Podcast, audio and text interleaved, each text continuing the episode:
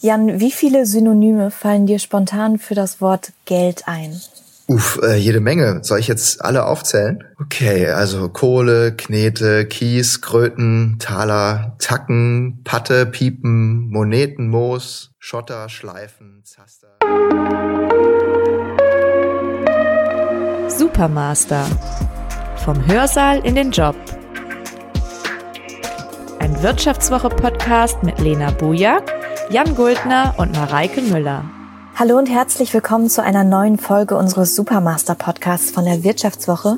Wir begleiten euch mit Tipps und Tricks besten Gewissens auf eurem Weg vom Hörsaal in den Job.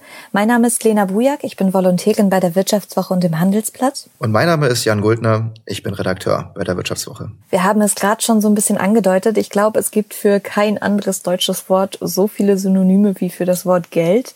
Und allein das zeigt ja, finde ich, wie sehr Geld unseren Alltag beherrscht. Jetzt habe ich in der Uni noch mein BAföG oder ich bekomme vielleicht Geld von meinen Eltern, vielleicht habe ich auch einen Studienkredit, aber im Prinzip sind meine Finanzen im, äh, im Normalfall zumindest als Student ja noch recht unkompliziert. Oder wie siehst du das, Jan?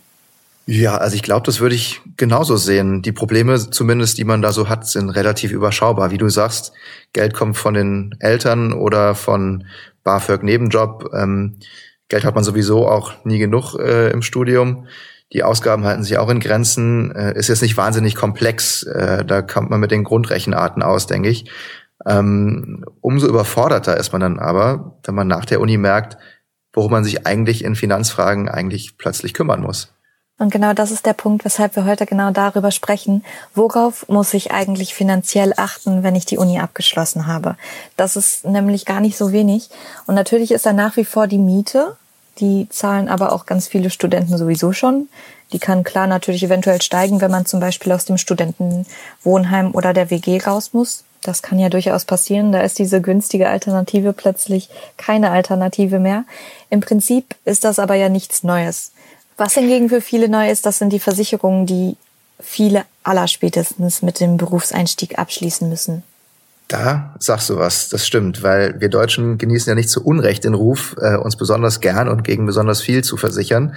Da muss man sich echt gut informieren, damit man am Ende nicht viel Geld für sinnlose Dinge ausgibt. Und es liegt ja auch so ein bisschen nah, man ist in einem Alter, in dem man dann gerade merkt, welche Risiken da so eigentlich auf einen zukommen können, Berufsunfähigkeit, Krankheit und so weiter man gerät dann ziemlich leicht in Versuchung, sich gegen wirklich äh, alle möglichen Eventualitäten äh, abzusichern. Und manche Versicherungen sind halt auch wirklich günstig.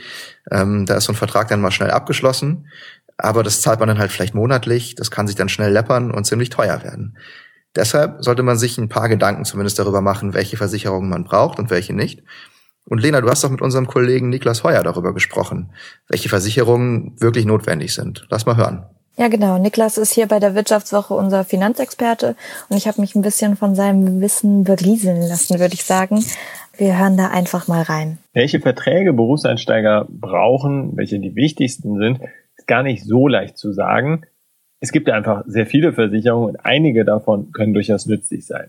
Die wichtigsten aber sind doch relativ klar. Das ist einerseits die private Haftpflichtversicherung. Sie schützt mich davor, dass durch vielleicht eine kleine Unachtsamkeit ein extrem hoher Schaden entsteht, bei dem eventuell Leute so geschädigt werden, andere Menschen, dass sie dauerhaft Einschränkungen haben und ich dauerhaft dann äh, dafür aufkommen muss, dass sie vielleicht Einkommensausfälle haben oder zum Beispiel pflegebedürftig sind. Diese Versicherung sollte wirklich äh, das absolute Muss sein und äh, es wäre fahrlässig, ohne Haftpflichtversicherung in das Berufsleben einzusteigen, aber auch unabhängig vom Berufsleben sich zu bewegen. Außerdem mit dem Berufseinstieg absolut sinnvoll, wenn sie nicht schon vorher vorhanden ist, ist eine Berufsunfähigkeitsversicherung. Sie schützt mich davor, dass ich einen Einkommensausfall erleide, weil ich selbst nicht mehr arbeiten kann, berufsunfähig bin. Und äh, in diesem Fall wäre ich über die Berufsunfähigkeitsversicherung abgesichert, könnte dann zumindest eine monatliche Rente von der Berufsunfähigkeitsversicherung erhalten. Also merke, private Haftpflicht und Berufsunfähigkeitsversicherung sind so das A und O. Hast du denn beides, Jan? Tatsächlich, na klar, habe ich die. Die äh, BU habe ich dank meiner Mutter sogar schon seit dem Studium.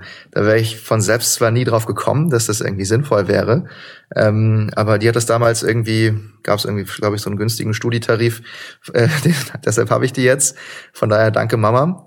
Ähm, und klar, okay, Versicherungen sind das eine. Aber eine mindestens genauso wichtige Finanzfrage ist doch die, wie man heute Geld zurücklegt, um im Alter noch was davon zu haben. Weil damit haben ja tatsächlich immer mehr Rentner Probleme. Äh, laut jüngsten Zahlen vom Statistischen Bundesamt waren im Jahr 2017 3,2 Millionen Menschen im Alter von Armut bedroht. Also es macht mir persönlich echt Angst, muss ich sagen. Ich habe das mal ausgerechnet irgendwann, was ich an Rente bekäme, wenn ich wegen meines Alters, also das ist ein wichtiger Punkt, wenn ich wegen meines Alters und nicht wegen äh, ja, frühzeitigen Renteneintritts irgendwann mal mit 67 in Rente gehen sollte, wenn es denn noch bei 67 bleibt, das weiß man ja auch noch nicht. Toi, toi, toi. Ich läge da irgendwo zwischen 1300 und 1500 Euro brutto.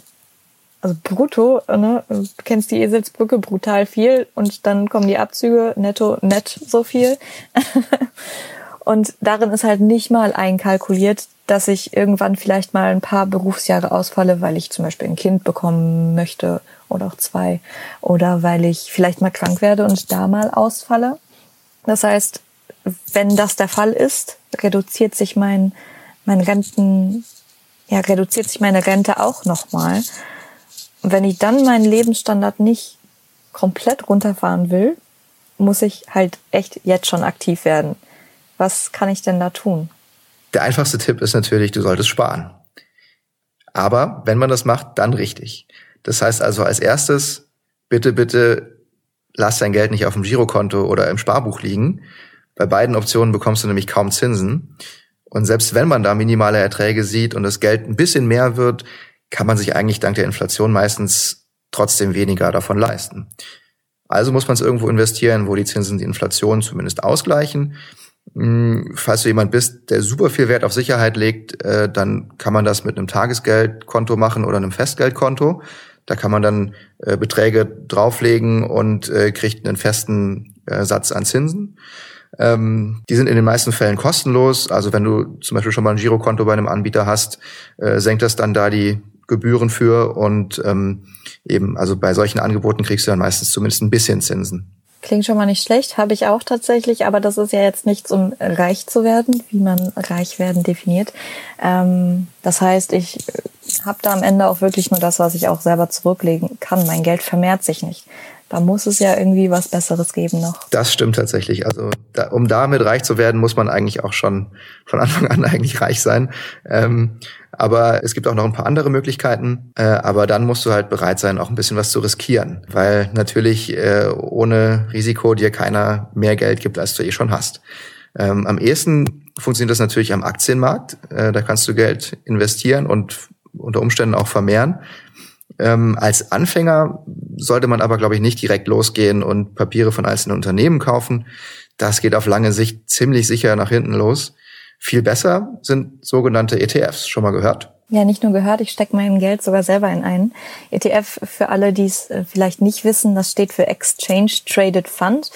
Wie kann man das erklären? Das sind, das sind keine einzelnen Firmenwerte, sondern ETF bilden halt die Wertentwicklung von Börsenindizes nach, also wie zum Beispiel dem DAX. Das bedeutet, ich setze mein ganzes Geld nicht auf ein Pferd, sondern gleich auf den ganzen Stall quasi. Richtig, genau. Und wenn man gerade erst anfängt, dann hat man vielleicht auch nicht direkt irgendwie äh, Tausende von Euro Kapital rumliegen, aber es gibt da die Möglichkeit, einen ETF-Sparplan aufzusetzen, indem du dann halt, wenn du ein Depot eingerichtet hast, äh, eine monatliche Sparrate einstellst oder äh, alle drei Monate eine Sparrate einstellst ähm, und äh, von dem Geld wird dann äh, anteilig ETF gekauft. Wie hoch sollte diese Sparrate sein? Das liegt so ein bisschen natürlich an dir, wie viel Geld du zur Verfügung hast und wie viel du halt wirklich auch zurücklegen willst. Auf lange Sicht helfen sicherlich auch schon 25 Euro im Monat. Ähm, und allgemein gibt es natürlich auch ein paar Dinge bei ETFs zu beachten. Da hat unsere Kollegin Tina Zeinlinger sich nämlich vor gar nicht allzu langer Zeit schon ausführlich mit beschäftigt. Die hat nämlich recherchiert, wie man als junger Mensch sein Geld am besten anlegt. Und was Tina dabei gelernt hat, könnt ihr im Podcast Money Master nachhören, der auch auf den Kanälen der Wirtschaftswoche zu finden ist. Und die drei wichtigsten Lektionen in Sachen ETF erklärt sie auch hier schon mal für euch. Mein erster Tipp wäre ganz klar, Fragen, Fragen, Fragen. Seid neugierig, was nur geht. Informiert euch über die verschiedensten Finanzprodukte, denn nur wenn ihr wisst, wie euer Finanzprodukt, für das ihr euch letztlich entscheidet, funktioniert, dann könnt ihr da mit einem guten Gefühl auch wirklich in die Sache reingehen. Also mich persönlich hat das einfach immer total beruhigt, wenn ich wirklich haargenau wusste, wie funktioniert ein ETF oder wie funktioniert ein Aktienfonds. Ja, so kann man sich ein Stück weit, finde ich, selbst auch beruhigen und hat so die Gewissheit, okay, ich weiß, was ich mit meinem Geld da tue und ja, legt das nicht einfach nur blind irgendwo an. Wichtig in dem Zusammenhang ist auch, bleibt informiert, haltet euch wirklich, ähm, ja, schaut, dass ihr am Laufenden bleibt und bildet euch weiter und mit der Zeit könnt ihr dann vielleicht auch sogar ein bisschen andere Anlagestrategien wählen. Also wirklich neugierig sein und informiert bleiben.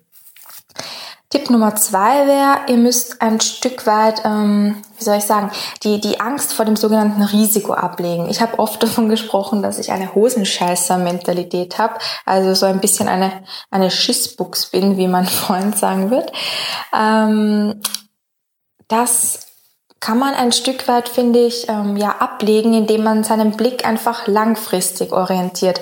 Das heißt, wenn ihr wirklich langfristig denkt, dann macht euch dieses Risiko, dieses kurzfristige, das man immer glaubt zu verspüren, wenn jetzt die Aktienkurse gerade fallen, zum Beispiel während der Corona-Krise ähm, oder auch sonst, wenn es kurzfristige Schwankungen gibt. Wenn ihr langfristig denkt, dann, dann heben sich diese kurzfristigen Schwankungen irgendwo auf und Langfristig war es bisher eigentlich immer so, dass die Aktienkurse gestiegen sind. Also wenn man sich die langfristigen Entwicklungen anschaut, am, am Aktienmarkt vor allem, dann sieht das eigentlich immer ganz gut aus und ähm, das hat mir immer dabei geholfen, jetzt nicht ähm, ja zu äh, zu ängstlich zu denken.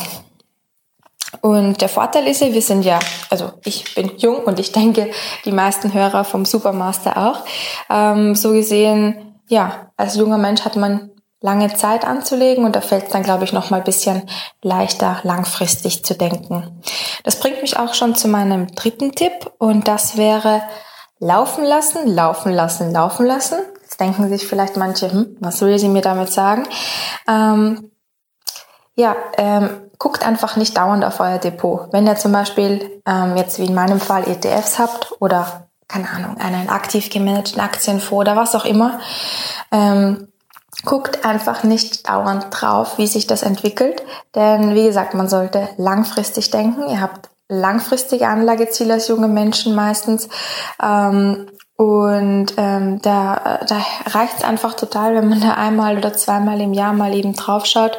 Ähm, ein Börsenexperte hat mir da mal die Geschichte erzählt oder einen guten Vergleich gebracht zu einem Haus. Wenn ihr ein Haus besitzt, dann läutet ihr auch nicht jeden Tag in der Früh ein Immobilienmakler an und sagt, ah ja, der Wert ihres Hauses ist über Nacht um fünf Prozent gesunken, weil in der Nähe ein Flugplatz, ähm, ja, weil der Bürgermeister überlegt, in der Nähe einen Flugplatz zu bauen. Oder dann läutet er am nächsten Tag an, ja, der Wert ihres Hauses ist jetzt um fünf Prozent gestiegen, weil in der Nähe eine Goldmine entdeckt wurde oder was was auch immer.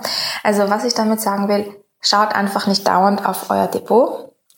Die langfristige Entwicklung ist entscheidend, man schläft dadurch besser, es, ähm, ja, es beruhigt einen einfach und ich finde das einfach, ja, war ein toller Tipp und den würde ich mir beibehalten. Ich finde, Tina sagt da was ganz Wichtiges, nämlich Geduld haben ist wichtig, Nerven behalten ist wichtig, denn ETFs sollten immer eine langfristige Geldanlage sein. Im besten Fall lässt du dein Geld dann mindestens mal zehn Jahre drin und je länger, desto besser natürlich. Ähm, man soll also nicht direkt Panik kriegen, wenn der Index, den dein ETF abbildet, mal kurzzeitig in den Keller geht. Das muss man halt dann aussitzen und aushalten.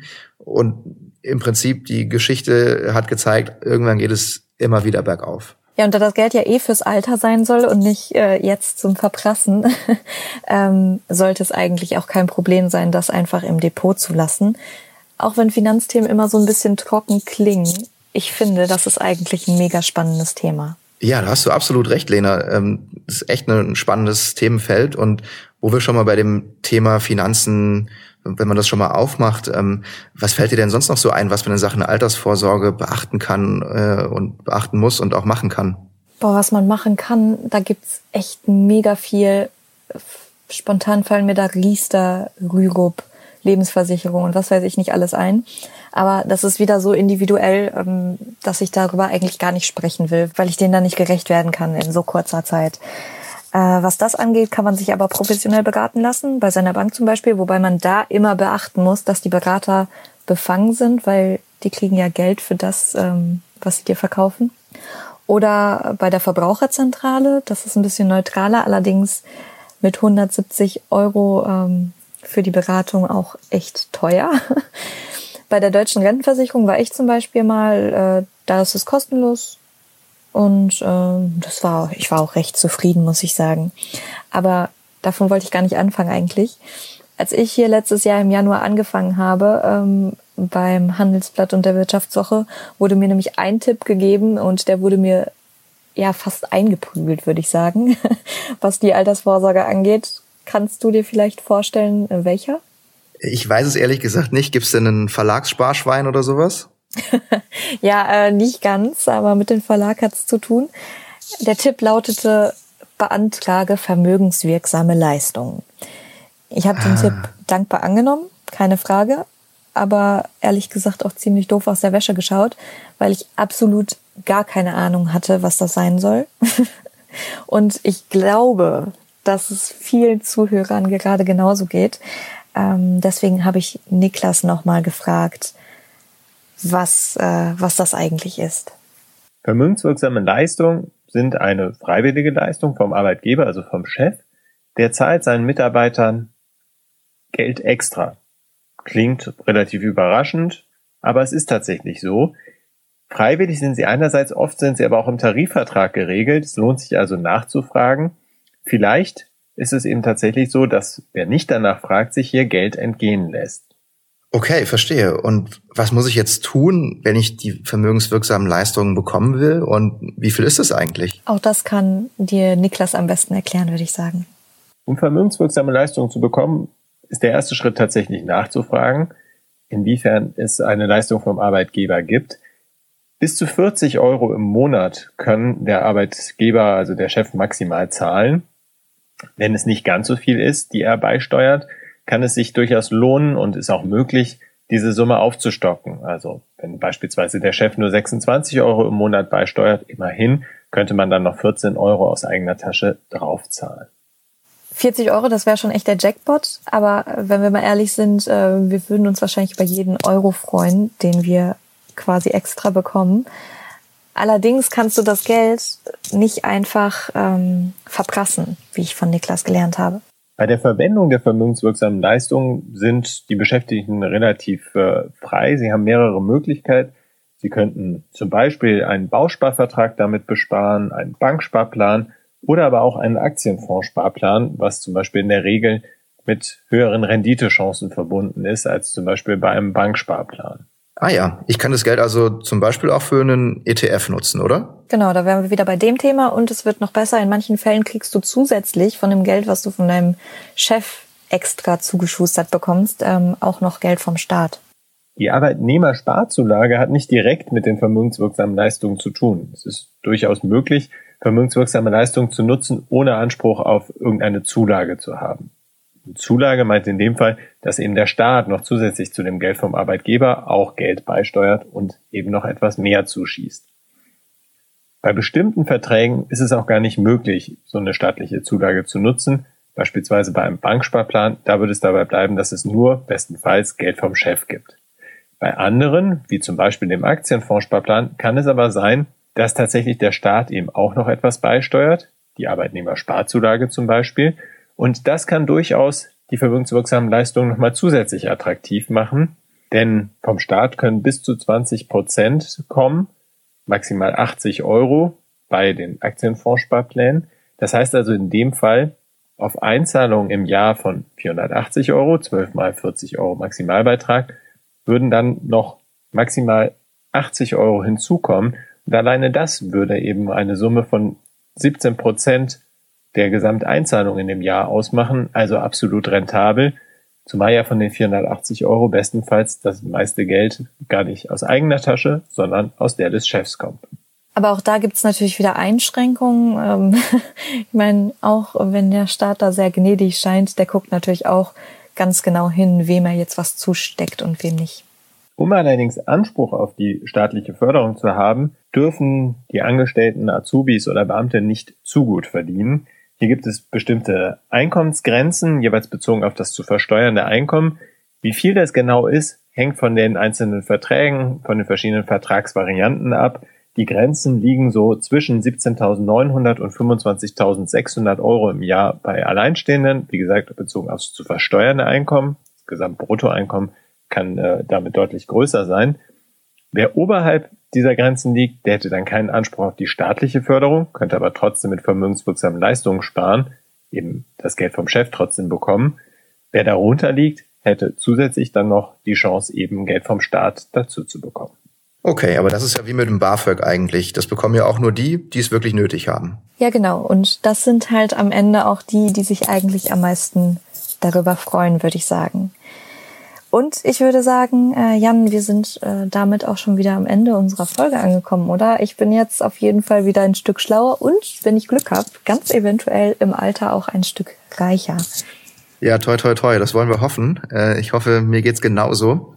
Hab nämlich auch noch ein bisschen was dazu gelernt. Ähm, und was uns jetzt noch brennend interessieren würde, wäre, was ihr da draußen so für Erfahrungen rund ums Thema Finanzen gemacht habt. Welche Versicherungen habt ihr euch mal aufquatschen lassen?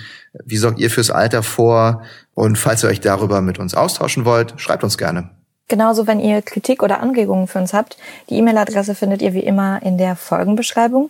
Da packe ich euch diesmal auch den Link zum Moneymaster Podcast rein und einen Link, über den ihr ausrechnen könnt, wie viel euer ETF-Sparplan über die Zeit abwirft. Das ist ganz spannend, das zu sehen. In diesem Sinne äh, würde ich sagen, habt einen schönen Tag und schaltet gerne nächste Woche wieder ein. Ciao. Ciao.